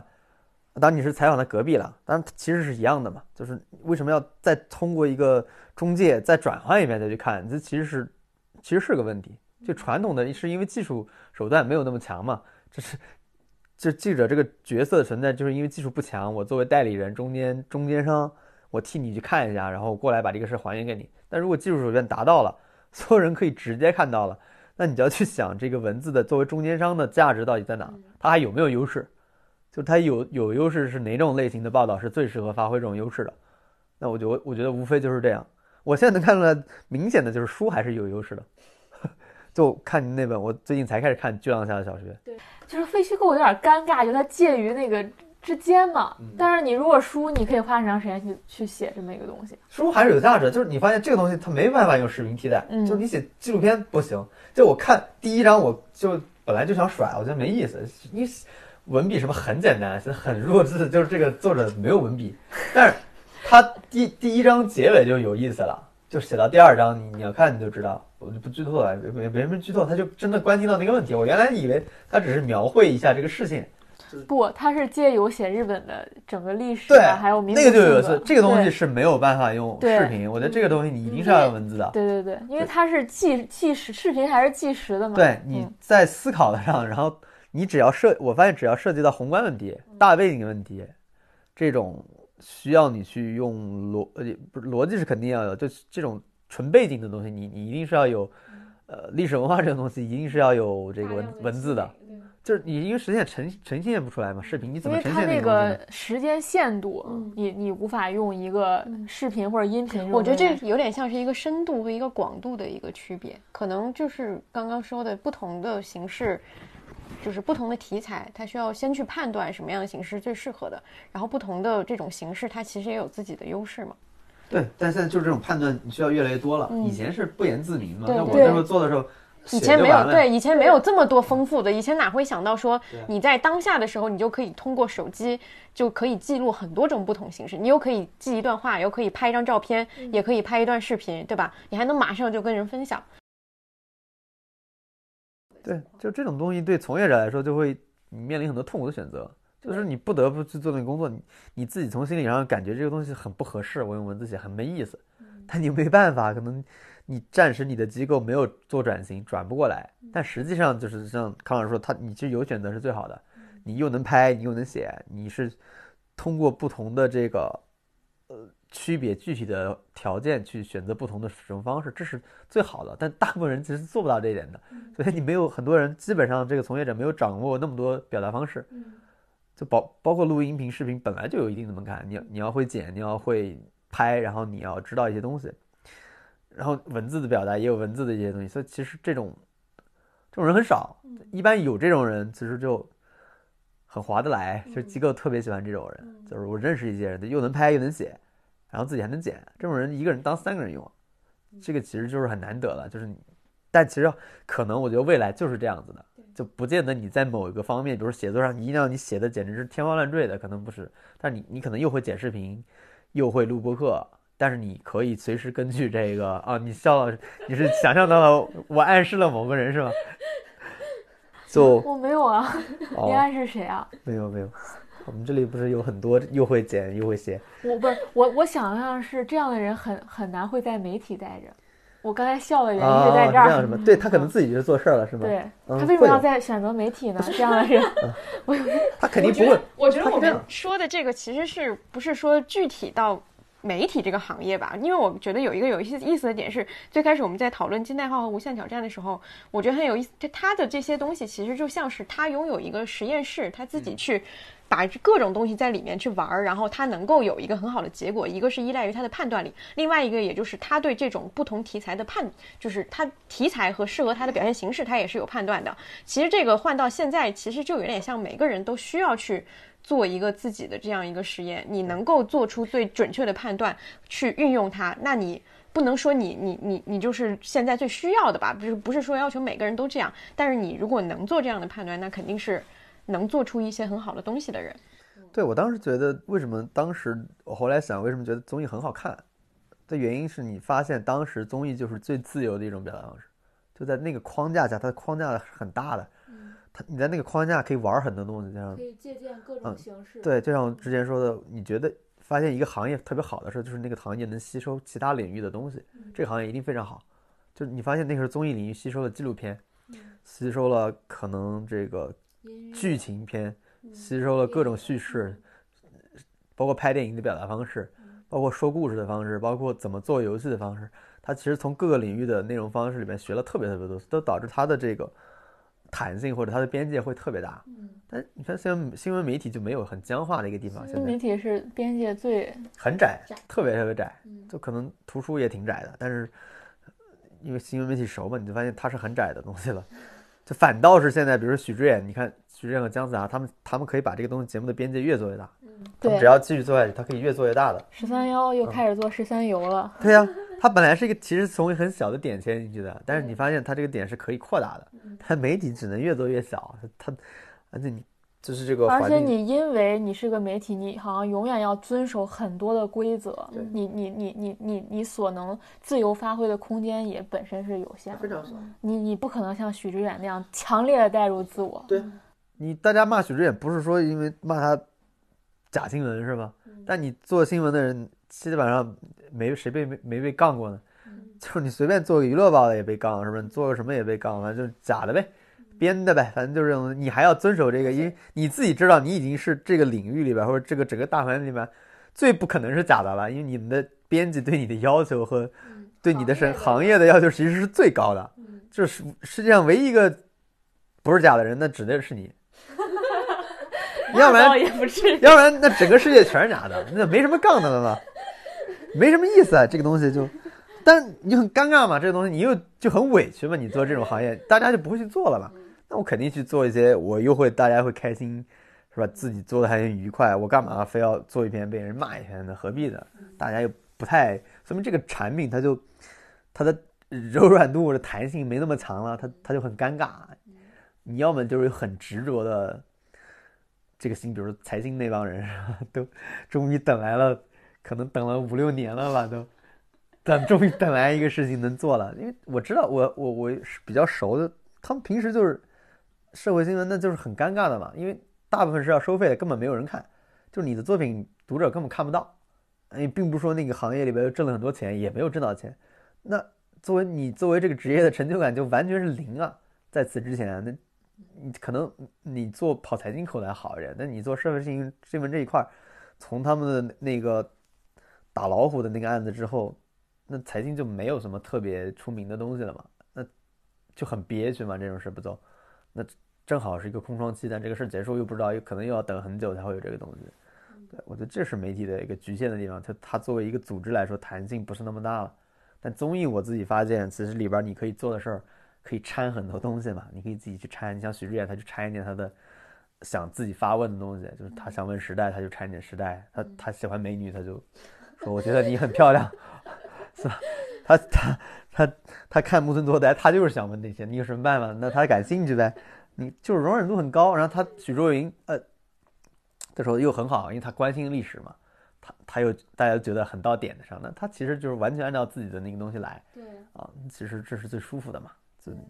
做不了罗英石和金泰浩，在中国还能羡慕一下许知远和姜思达。虽然没人骂他了，我觉得很很有意思。这你看这一年没有基本现在都在夸他，因为整个社会的底线越来越低，越来越低，反正现在都开始夸了。就你发现，确实能有这种人已经还不错了。这个社会已经连马东都被人骂成那样，真的是。你我之前看到谁说的，微博上有人说，如果让徐志远在现在再去采访一下马东是什么样的状况，因为马东当时第一第一期嘛，徐志远不就问你作为这个时代，他他意思就是你作为其实是一个马认为马东是一个有点权辱的人，迎合这个时代的嘛，就这么一个迎合这个时代的人，最后还是被时代又被时干塌了代干，对你是什么感想？就你的发现，这个社会是没有底线，是越来越低的。你你只要迎合他，你会不断的迎合他，然后但是你你的线会越来越低。你马东的线到底在哪？你是可以不断迎合吗？还是说你的线就在这儿？对你还能去迎合吗？你这个是有意思的地方，就是你马东到时这个东西到底是哪？原来就是说马我马东我画了一条线，这条线上我挺舒服的，许志远线在这儿，马马东线在中间，马东说我挺开心的，李诞说我现在这底下，对对对，我 那个我躺着躺着很开心对，就是躺你好躺那那李诞你哪有天被骂的时候，那你还要不要再往下躺？嗯那这个东西就是其实是有意思的东西，你能看出来他到底是怎么想的。呃，反正当时看，我觉得就是不会好了嘛，就是会不会好，就是这样不断的往下降，不断的往下降，其实是一个。后来你就反想，许志远永远保持他那个位置，还挺有意思的。他也不往下，他就那样，是吧？他是一个水位。没想到这期绕到最后又绕到了，这期真的可以作为上次聊国产综艺那一期的下篇。那个国外国外的情况，对我刚看到微博上有个小的一个新闻，就是那个意大利的，就是阳台音乐会那个人，他今天晚上他今天拉的是《梁祝》，对，这个是呃之前那个就很早就商量说要拉一个中国的了，然后当然就商量的是《梁祝》，然后他得学习一下就。看到我就觉得应该是他现学的。哎，因为他在中国很火嘛，他自己也知道他他当时特别震惊，因为就是因为国外就是你你在社交网络上有那么多人关注，他就会觉得很很就你你中国比如说你有几万粉丝，他们都觉得非常不可思议对对对了。对，突然点击量那么多，几亿可能点击量。好吧，那今天是不是虽然开始没有特别清楚，但最后我们还是圆的挺好的。对，圆圆到了这个世界不会好。好的，那我们今天这期就先这样了，下期再见。拜拜。拜拜。